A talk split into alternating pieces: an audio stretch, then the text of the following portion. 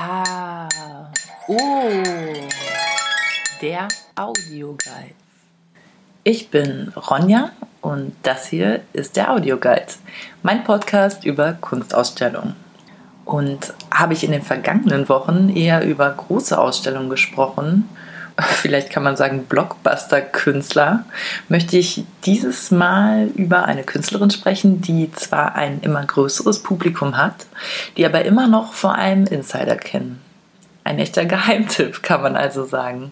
Es geht um die US-amerikanische Fotografin Francesca Woodman. Ihre Bilder, meist schwarz-weiß, Wenige Farbfotos und Videos sind jetzt in der CO-Galerie in Berlin in der Ausstellung On Being an Angel zu sehen. Außerdem freue ich mich sehr, dass Katrin Schöneck mit mir gesprochen hat. Sie ist Kuratorin im CO Berlin und erklärt mir, warum man sich diese Ausstellung unbedingt ansehen sollte. Damit gehen die Kuratorengespräche im Audioguide nach Ingrid Pfeiffer von der Kunsthalle Schieren in Runde 2. Zuerst allerdings von mir ein bisschen was über die Ausstellung über Francesca Woodman und über den Titel der Ausstellung.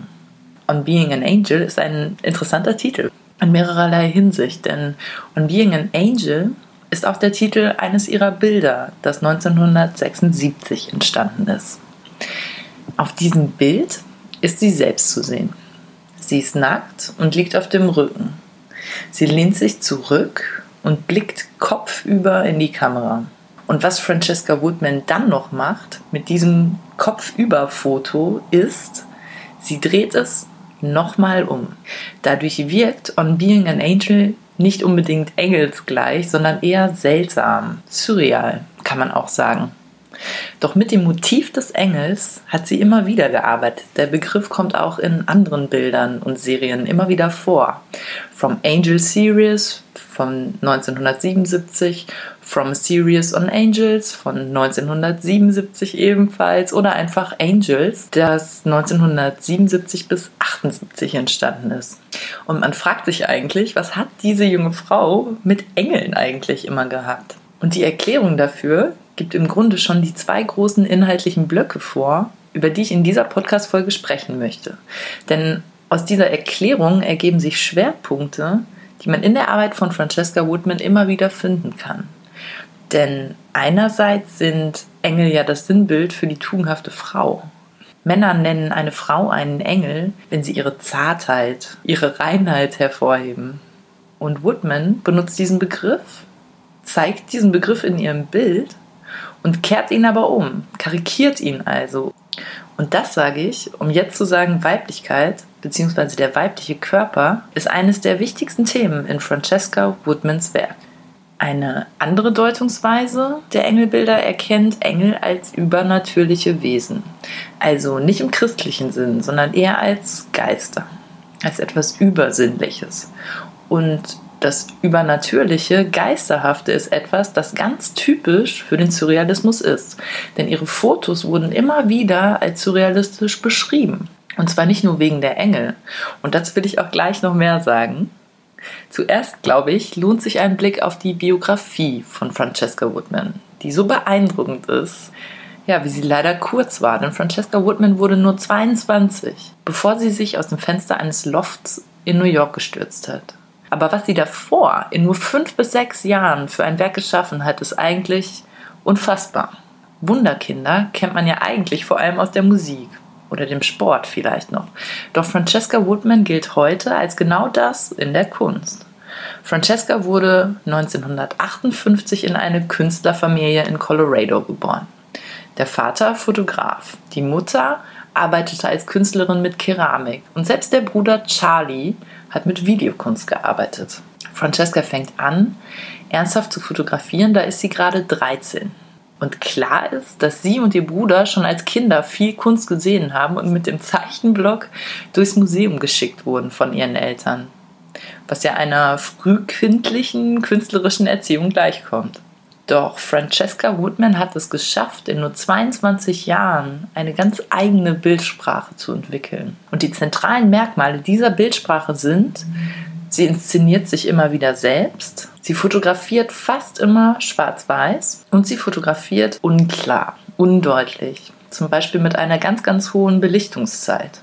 Und trotz dieser sehr eigenen und überzeugenden Bildsprache sind ihre Bilder eigentlich nur selten zu sehen. In den letzten Jahren zeigten zwar das Tate in London und das New Yorker Guggenheim Museum ihre Fotos, aber in Deutschland waren sie in den vergangenen Jahren, wenn überhaupt, nur in Galerien zu sehen. Es ist also schon etwas Besonderes, dass ihre Fotos jetzt so prominent im Berliner CO hängen. Und wo ich jetzt eben unterbrochen habe über die Frage, inwiefern sind die Bilder dieser jungen Künstlerin aus den 60er und 70er Jahren eigentlich surrealistisch? Und was ist eigentlich nochmal Surrealismus? Um es ganz kurz zu machen, Surrealismus ist als Geisteshaltung kurz nach dem Ersten Weltkrieg entstanden. Der Surrealismus propagiert die Abkehr von der menschlichen Vernunft von gewohnten Normen, Traditionen und Autoritäten und erfordert ein radikales Umdenken. Die Surrealisten wollten die Welt verändern durch ihre Kunst. Sie versuchten eine andere, ja eine höhere Realität abzubilden und dadurch auch eine höhere Realität zu erlangen, eine Surrealität, kann man sagen. Also den Surrealismus. Und Francesca Woodman bildet diese andere Form der Realität ab zum Beispiel durch Transformationen, die sie in ihren Bildern zeigt. Transformation, also irgendetwas zwischen Realität und Traum, zwischen Wirklichkeit und nicht wirklich, das ist ein ganz, ganz großes Thema in ihrem Werk. Sie zeigt verschwommene Flächen und keine festen Umrisse, die erkennbar wären. Sie fängt Bewegungen ein, sie zeigt das Flüchtige, das nicht da, aber auch nicht weg ist, das irgendwie zwischen An- und Abwesenheit ist. Sie zeigt das, was nicht greifbar ist und sie macht auch die Zeit dadurch sichtbar. Zu ihren interessantesten Serien zählt meiner Meinung nach die mit dem Titel Haus von 1976. Da kriecht sie in einen alten Kamin. Sie bedeckt sich mit Fetzen einer Tapete und verschwindet quasi hinter der Tapete bzw. hinter der Wand, kann man sagen. Oder, das ist eine andere Lesart, schlüpft sie nicht viel mehr, doch aus ihr heraus, tritt in den Raum und nimmt sich den Platz, den sie braucht.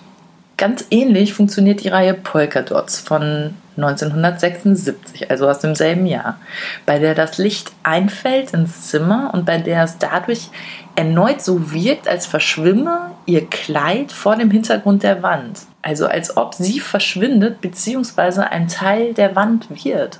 Auf wieder anderen Bildern umhüllt sie ihre Arme in Birkenrinde sodass sie aussehen eigentlich wie Äste und sie selbst Teil des Waldes und der Natur wird. Das ist übrigens ein Motiv, das auch interessant ist, weil es mit dieser Verwandlung auf die Daphne-Sage anspielt.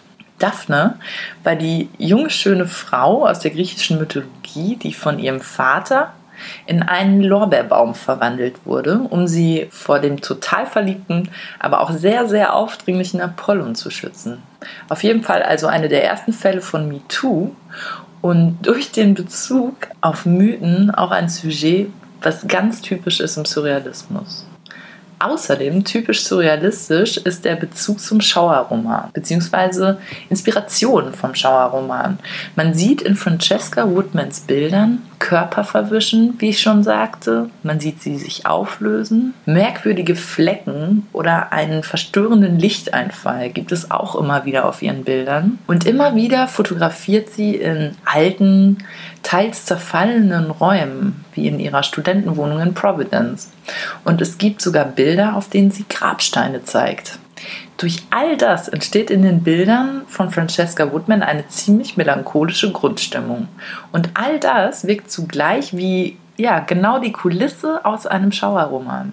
Ich habe eben beschrieben, dass es auf manchen Fotos so wirkt, als verschwinde sie hinter der Tapete. Und es gibt tatsächlich eine Geschichte, die heißt Die gelbe Tapete von Charlotte Perkins Gilman. Und die ist quasi das Buch zum Bild, kann man sagen. Es ist eine autobiografische Kurzgeschichte und sie handelt von einer jungen Frau, die durch die Behandlung ihrer Depression nicht geheilt, sondern wahnsinnig wird.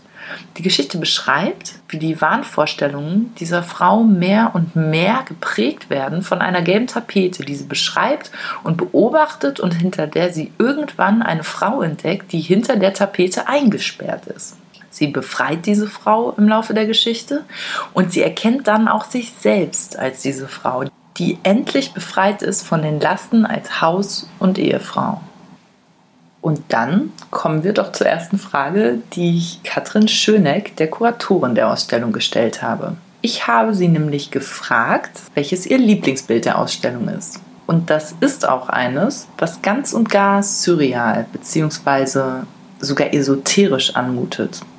Es heißt Self-Portrait, Talking to Vince, also Selbstporträt zu Vince sprechend.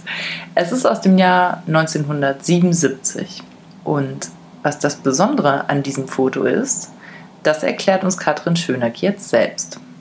Ich interessiere mich äh, sehr für die Fotogeschichte. Also wir sind ja ein Haus für aktuelle Fotografie eigentlich, haben Fokus auf aktuellen ja. Fragen. Francesca Woodman ist sicherlich eine wahnsinnig aktuelle Fotografin, auch wenn sie ähm, ja seit 30 Jahren nicht mehr lebt. Und sie hat aber in ihrem Werk viele Rückblicke auf ähm, die Foto- und auch die Kultur- und Kunstgeschichte. Und ich glaube, mein Lieblingsbild ist eines, ähm, das sehr stark im Kontext des Spiritismus verhaftet ist. Da sieht man ein Porträt von einer weiblichen Person. Ähm, in dem Fall ist das sie selber. Das ist ja bei ihr immer so eine Frage. Und äh, man sieht so eine eigentümliche Materie aus ihrem Mund treten. Und das referiert sehr auf eben das ausgehende 19. Jahrhundert, ähm, wo man äh, versuchte, eben übersinnliche Kräfte und ähm, übersinnliche äh, Dinge zu materialisieren. Also das hieß Ektoplasma. Und das ist ähm, ein Bild, was mich sehr fasziniert, weil das irgendwie sehr in dieser ähm, Kunst- und Kulturgeschichte steht. Und damit will ich zum nächsten großen Block in dieser Podcast-Folge kommen zur feministischen Deutungsweise, von der ich eben schon gesprochen habe. Beziehungsweise ist die feministische Deutungsweise, also die Frage nach der Darstellung der Frau, ja auch ein surrealistisches Thema, muss man eigentlich sagen. Aber eines, das ich eben besonders hervorheben will, weil es eine besondere Bedeutung hat im Werk von Francesca Woodman. Sie ist eine junge Frau, die sich mit ihrem Körper und damit mit ihrer Identität beschäftigt, die sich selbst und ihren Körper darstellt. Das klingt banal, ist es aber überhaupt nicht. Ist es eigentlich nie, wenn eine Frau das macht. Denn der weibliche Körper wurde in der Kunstgeschichte ja jahrhundertelang von Männern dargestellt. Er wurde benutzt zu Kunstzwecken. Er wurde bewundert und tabuisiert. Und fast immer war es der männliche Blick auf den weiblichen Körper. Es gibt so viele Darstellungen des weiblichen Körpers, aber fast nie wurde er gezeigt von den Frauen selbst. Wenn jetzt eine junge Frau ihren eigenen Körper zeigt, wenn sie die Geschichte ihres eigenen Körpers zeigt und was es bedeutet, damit zu leben, was es bedeutet, Frau zu sein, dann ist das etwas anderes. Und dann kann das nicht banal sein. Ihre Bilder untersuchen ihren Körper, sie analysieren ihn. Sie ist zugleich Subjekt und Objekt in ihren Bildern. Sie wird beobachtet und beobachtet selbst. Und das ist auch eine Art Befreiung, die in den 60er und 70er Jahren immer noch besonders ist. Von dieser Selbstbetrachtung und Selbstdarstellung durch die Kamera hat auch die Kuratorin der Ausstellung Katrin Schöneck gesprochen. Das war nämlich ihre Antwort auf meine Frage, warum die Bilder von Francesca Woodman aus den 60er und 70er Jahren noch heute relevant und interessant sind. Und hier ist, was sie genau gesagt hat. Ich glaube, zum einen ist es eine Arbeit, die eine wahnsinnig persönliche ist. Ich finde sie unglaublich berührend und ich habe das Gefühl, und das ist mir immer wieder im Gespräch mit Kolleginnen und Kollegen, aber auch mit Besucherinnen aufgefallen, dass das vielen Leuten so geht. Also das ist keine individuelle Empfindung, sondern das ist ein Gefühl, was ihre Arbeit irgendwie produziert. Das heißt, auf so einer ganz persönlichen Ebene ist das ähm, eine sehr berührende Arbeit, die sicherlich irgendwo auch mit dem Wissen um ihre Biografie ähm, verbunden dieses Gefühl produziert. Das ist, glaube ich, ein Punkt, der wichtig ist. Dann würde ich sagen, ist diese Auseinandersetzung mit den Rollenbildern der Frau eine Frage, die uns aktuell nach wie vor, muss man schockierenderweise sagen, aber ja immer noch sehr beschäftigt und die sie als eine von eben anderen Fotografinnen und Künstlerinnen ja in den 70er Jahren sehr angestoßen hat. Und der dritte Punkt, warum ich glaube, dass das sehr aktuell ist heute, ähm, sind die sozialen Medien. Also diese Frage von Selbstdarstellung und Selbstporträt, die Auseinandersetzung mit dem eigenen Ich im Spiegel der Kamera, ist natürlich was, was wir alle heute im ganz privaten Umfeld auf einer ganz anderen ähm, Ebene quasi wiederholen. Ne? Also Das sind so, glaube ich, die Punkte, warum ich ähm, das nach wie vor als eine sehr brisante und aktuelle Arbeit empfinde. Wir zeigen ja parallel die kleine Ausstellung von Sophie Thun, eine junge Wiener ähm, Fotografin, die sich mit ganz ähnlichen Fragen aus der quasi heutigen Sicht beschäftigt. Also da geht es auch viel um die Rollenbilder der Frau in der Kultur und Gesellschaft ähm, und eine Auseinandersetzung mit dem Medium Fotografie und, und dem Raum eigentlich. Also und das ist natürlich bewusst so gewählt, ne, um zu zeigen, diese Aktualität, die wir ähm, bei Francesca Woodman sehen, ist eine, die eben heute fortgeführt wird. Ganz besonders finde ich zu diesem Thema die Fotoreihe Self-Deceit, also Selbsttäuschung von Francesca Woodman. Das sind sieben Bilder, auf denen man ein Zimmer sieht, darin eine nackte Frau und einen zerbrochenen Spiegel. Wir sehen, wie die Frau sich selbst erblickt auf dem ersten Bild und wie sie auf den folgenden Bildern der Serie immer wieder anders mit diesem Spiegel im Raum umgeht. Sie kehrt ihm den Rücken zu, aber man sieht im Spiegel, abgesehen vom ersten Bild, nie sie selbst, sondern nur den Raum. Niemals blickt sie bewusst in den Spiegel und im letzten Bild sieht man sie schließlich stehend, neben dem Spiegel. Sie streckt und räkelt sich und es wirkt so, als hätte sie endlich Ruhe. Als würde der Spiegel sie endlich in Ruhe lassen und als hätte sie jetzt endlich genügend Platz für sich in diesem Raum. Doch warum blickt diese Frau eigentlich gar nicht in den Spiegel? Weil es nicht möglich ist, und das erklärt dann den Titel dieser Fotoreihe, Self-Deceit. Es ist nicht möglich, in dem Spiegel wirklich sich selbst zu sehen. Denn es ist nicht möglich, das Spiegelbild selbst zu sein. Seine Persönlichkeit kann man darin nicht erkennen. Das Spiegelbild kann immer nur ein Selbstbetrug sein. Diese Erkenntnis und die Konsequenz die Abkehr vom Spiegel, das ist stark, finde ich. Noch eindrücklicher ist eigentlich nur ein Foto, auf dem man sie in einem Türrahmen hängen sieht. Ihre Arme sind links und rechts außen an dem Rahmen. Ihr Körper hängt schlaff herunter, die Beine sind geschlossen und es wirkt dadurch wie eine Kreuzigung. Die Frau wird gekreuzigt oder aufgehängt. Die Frau muss leiden, ist passiv und schwach. Sie ist das Opfer. Das ist eine Deutungsweise. Eine andere erkennt, die Frau ist auf diesem Bild Gottes Sohn, beziehungsweise ist der Sohn Gottes eine Frau. Die Kreuzigung, eine der wichtigsten Geschichten der Menschheit, wird also hier mit einer weiblichen Protagonistin erzählt. Das ist doch spektakulär. Und auf einmal wirkt die Frau schon gar nicht mehr so schwach. Und dann kann man sich weiter fragen, ist es überhaupt eine Kreuzigung, die wir hier sehen? Alles andere in dem Raum ist schließlich sehr lebendig. Ein Stuhl steht herum, Sachen fliegen überall herum. Also vielleicht ist die Frau gar nicht gekreuzigt oder wurde gehängt. Vielleicht ist sie lebendig und kraftvoll einfach nur an diesen Türrahmen gesprungen. Das ist interessant, oder? Da kann man noch mal drüber nachdenken, finde ich. Jetzt im Anschluss vielleicht. Denn das war's. Also, das war's. Fast. Ein Highlight, die dritte Antwort auf meine Fragen an die Kuratorin Katrin Schöneck, die ist noch offen. Ich habe sie gefragt, wenn man eine Sprachnachricht in die Vergangenheit schicken könnte und sie Francesca Woodman etwas fragen oder ihr etwas sagen könnte. Was wäre das? Und was sie gesagt hat, das zeige ich euch jetzt. Schwierig.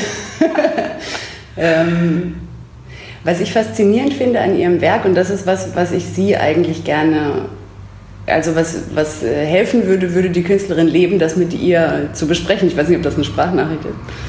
Was mich interessiert, ist ähm, so ein Changieren zwischen äh, einerseits ähm, einem performativen Aspekt, den man in ihren Arbeiten hat. Ne? Sie setzt die Kamera ein als Dokumentation von Aktionen vor der Kamera. Und auf der anderen Seite weiß man über Skizzen und man sieht es den Bildern zum Teil auch an, dass das äh, total komponierte Bilder sind, die dann sehr in sich, sich in geometrischen Formen auflösen. Ne? Kreise und Dreiecke, wenn sie die Arme immer in einer bestimmten Stellung hat. Mich würde eigentlich interessieren, wie sie das Medium Fotografie versteht. Also ähm, ist das ein Dokumentationstool als Performance? Oder ist das ein, Kompositions, ähm, ein Kompositionsmedium, wo es viel stärker um das Bild geht als um den Akt vor der Kamera? Wo sie da den Schwerpunkt setzt, das würde mich interessieren. Das ist jetzt keine richtige Sprachnachricht. Aber das war ziemlich sympathisch von Katrin Schöneck, finde ich. Und sowieso toll, dass sie mitgemacht hat bei diesem Kuratorengespräch für den Audioguide über die Ausstellung On Being an Angel mit Werken von Francesca Woodman in der CU Galerie in Berlin. Bis zum 5. September kann man sich die ansehen. Ich bin Ronja und sag bis dann.